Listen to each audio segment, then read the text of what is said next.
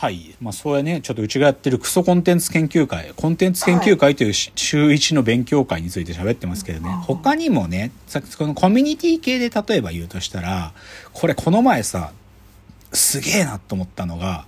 2月8日の、つい先日ですけどね、コミケに出展する人のエクストリームな動機を持ってる人の仮説を考えようと。だからうん、コミケに出したいな、コミケにで自分もお店出したいなって思ってるその人の動機のありえないっていうか、ぶっ飛んだ動機を持ってる人っていうのがいる、こういう人がいるだろうかっていう仮説を考えるっていうのでね、これでね、これもう僕刑事がうちの会社にいたと思ったぐらいなんだけど、発展の、発展場としてコミケをに出展するっていう人がいるんだっていう説をとってね、発展場ってわかる？まあ、これ同性愛の人には本当は限らないんだけど、同性愛の方が、こう、パートナーを見つけるための場所のことを発展場って言ったりするのね。よくゲうんゲイの人たちで多いのよ。例えば、有名な発展場の一つだったら、蒲、蒲田駅のこのトイレとかが、ゲイの方たちが出会う発展場として有名だったりするのよ。とか、あとはまあある場所にあるこのサウナ。この銭湯にあるこのサウナはもうゲイの人たちの発展場として有名なサウナですとか、そういうふうに発展場ってあるのね。まあそういう同性愛の方たちがこう出会うための一つの場所って昔からあるの、こういうのって。はいで、実はコミケが発展場になってるんじゃないかって仮説を持ってきて、で、う裏を取ろうとしてて、こその東京ビッグサイトの地図を見てね。で、イラスト、あ、ごめん。えっ、と、コスプレ会場とトイレが近いってことに気づくの。で、トイレと、で、まあ、それはその通りなんよ。だってコミケの人たちって来て、その衣装に着替えるの、トイレで着替えてコスプレみんなに披露するから、トイレと、なんていうかコスプレ会場は隣接した場所に、まあ、会場配置するって当たり前なんだけど、うんその中で、あるトイレ、東展示場2階のトイレだけは、なぜかコスプレエリアと離れてるっていうせ、そのことに気づくんで、他のトイレは全部、あの、コスプレエリアに近いのに。で、そ追っかけていくと、ツゲッターとかに、その、なんかね、みんな知らないコミケの真実ってハッシュタグのを集めた、そのはい。トゥゲッターを発見して、2011年からそこが発展場になってったんじゃないかっていう、そういう推測をネットで発見してくるわけ。どうやらマジ、僕はこの、その推理を聞いたとき、これはマジだなと思ったね。だから、そのコミケに出展する人の、なんていうか、エクストリームな仮説の一つで、その、発展場、発展のためっていう、あげたりとか、もう一個はね、これ笑ったけど、親が勝手に申し込んだからって。そんなコミケの出店主いるのかよと思ったけど、でも確かに、なんかさ、自主、コミケってすごい自主的に行く場所って勝手に思いがちだけど、ひょっとすると他力で、なんかあなたいっつもしょうもない絵とか漫画描いてるわねって親にバカにされてさ、もうですね、しかもあなた引きこもりで一歩も外出ないんだったらこれもう出したから行ってらっしゃいとかいうやつがいて、いるかもしんないと思ったんよ。なんか、要は、なんか、その、これ提案したやつが言うには、ジャニーズに履歴書を送るみたいなことと同じことがあるんじゃないか、コミケにもって言ってて、それだからね、すっげえ面白いなと思ったよ、これ。いい提案だなと思った。これが、まあ、なんていうか、その、エクストリームな、とかね、変、変わったユーザーとか、コミュニティの話。じゃあ、ちょっとこっから、露骨にね、こう、リサーチじゃなくて、企画するみたいな話とかよくあるんですよ。企画。はいで、その企画系の話で、どういう提案が出てくるかっていうので言うとね、例えばこれは5月10日ですけどね、自分が監督になってドキュメンタリーを撮るとしたら、誰のどんなドキュメンタリーを作るかという課題が出たんです。うんで、これがさ、なんか変なのがいろいろ出てきて、なんかね、すごいエロゲーがあるらしいの。で、はい絵が下手なんだけど、なぜかコアなファンたちに熱、熱狂的に支持されてるあるエロゲーがあって、はいそれが、ママと甘い生活2ができるまで、えー、桜薫子の正体っていう。なんか、ママと甘い生活2っていうエロゲーがあって、はい。このエロゲー、絵が超下手なんだけ、エロゲーで絵が下手って致命的なんじゃないのと思うけど、超熱心なファンがいて、で、これを作ってるチームがなんか変な会社なんだっていうのね。だからこのチームに密着するとむちゃくちゃ面白いドキュメンタリーが撮れるとかいう提案が出てきたりとか、あとね、あの、ドキュメンタリー、その撮るとしたらのタイトルは、騒がしい映画館というえドキュメンタリーのタイトルを撮ると。でそれは、京都にある千本日活っていうポルノ映画館があって、はい、で、そまあ、まあ、昔からのポポルノ、まあ、日活ロマンポルノとか多分かけてる映画館なんだけど、うん、これがまたしても発展場に変化してったんですって。その、ある時から、え純粋な映画館からもう発展場に変わっちゃっていったっていう経緯があって、それを館長とのインタビューとか葛藤を描くっていう、そういう な、なんでそのドキュメンタリーって思うけど、でもあり得るなとか思うよね。あとですね、あ、これはね、いい、いい課題だったんだけど、はい、6月14日のですね、ファンに絶対怒られる〇〇2とその内容を考えるっていう、要は2、2、なんかね、なんか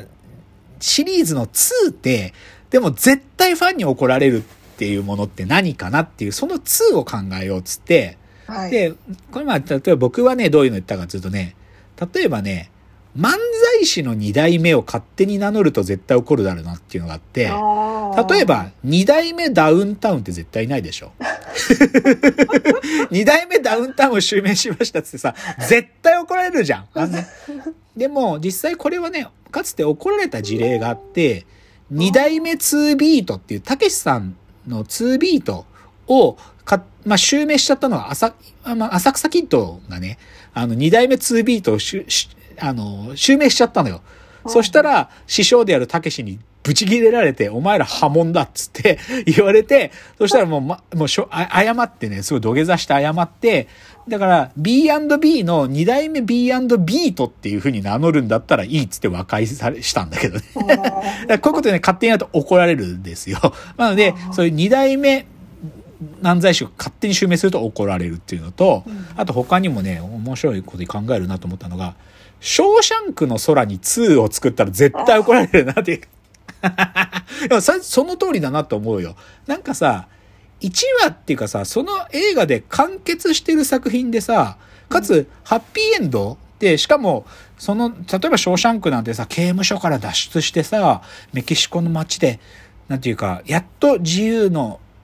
空の下で生きるってところがラストシーンなのにさ、それが2が始まった時の絶望ってないでしょなんか、えまたあいつ捕まったの？また脱走するためにドブの中徘徊しなきゃいけないのかとか思うとなんか、頭痛くなんか、多分ショーシャンクの空に2作るとブチギレられるんだよね。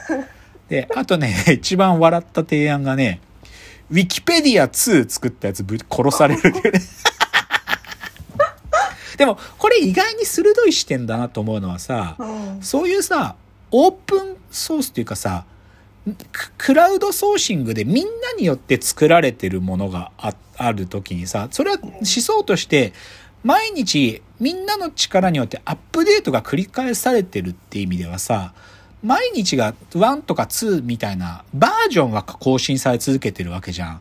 けどそれをなんか明示的にここから2が始まったっつって、ウィキペディア2とか言うと、これブチ切れられるんだろうね、きっと。それ使うやつ減るんだと思うんだけど、でもこれって多分面白い。なんか、だから、なんかさ、そういう1から2作っちゃうときに、なんか、なんでファンが怒るかってことを、なんか少し抽象的に示してるなと思うのはさ、うん、要は1が出てる時点で作品が作り手側のものだけじゃなくてさ、ファンたちのものにもなってるんだよね。それを勝手に、それをファンたちの気持ちを裏切って2とか言っちゃうとファンが怒るんだよ。っと。だから、ウィキペディア2っていうのは、でも、毎日使ってる僕ら、ファンかどうかは知んないけどさ、その恩恵を受けてる人が、勝手にそれを2とか言われた時点で、それおめえのものじゃねえだろっつって切れられるっていうことを多分、示してるんだと思うんだけどね。うん。あと企画系で面白かったのはね、10月11 18日ですね。少年漫画の必殺技を考えるっていうね。うん、これね、意外にいい課題だったんだよな。なんかみんなね、技のね、必殺技の名前を考えることに一生懸命だったね、あの、出て面白いなと思ったのはね、スワイプワールドって技を使うんだっつって、はいはい。これ超面白かったのが、すもうスマホなん、スマホに生きてるからさ、うんなんか、スマホみたいにスワイプすると、自分と敵だけを違う世界に瞬間移動させちゃうみたいなうん。で、その違い、移動した場所の有利性を生かして倒すみたいな。あうあ、ん。なんか、そういうことらしい。なんか、これ、んとにかく名前がうまいなと思った。スワイプワールド。なんかすごい、ジョジョ、ジョジョみたいだけどさ、すごい現代的だなと思ったんよ。ススワイプで敵を、なんかそっちに連れてくみたいなのとか面白いなと思ってね。うん。とかね、あと面白かったのはね、なんかこれね、睡眠中の拝借っていう必殺技を考えてきたやつがいて、はい。完全になんかハンターハンターっぽいけど、なんか、まあこれ完全にハンターハンターみたいな念能能力らしいんだけど、うん。そのね、寝てる間の、その、そ寝てるやつがいた時に、寝てるあい、そいつが寝てる間だけそいつの能力を自分が使うことができるっていう技なんだって。うん その、なでこれってさ、僕、なんか制約がついてていいなと思うんだよ。相手がさ寝てる時しか使えないっていう意味ではさ、なんか常に相手の力をストールできるわけじゃなくて、寝てる間だけ使うっていうのはすごい漫画、少年漫画的ですごい技だなと思ったよね。だから、だから相手がより熟睡してればしてる、してるほど技が強力になるとか、多分そういうことも考えられるんだよね。だからね、面白いなと思って。あと他にもいろいろあるんだよな。あ、ちょっと時間なくなっちゃうから、もう一回ちょっとこの技の話もうちょい紹介して、次の話いきますね。次です。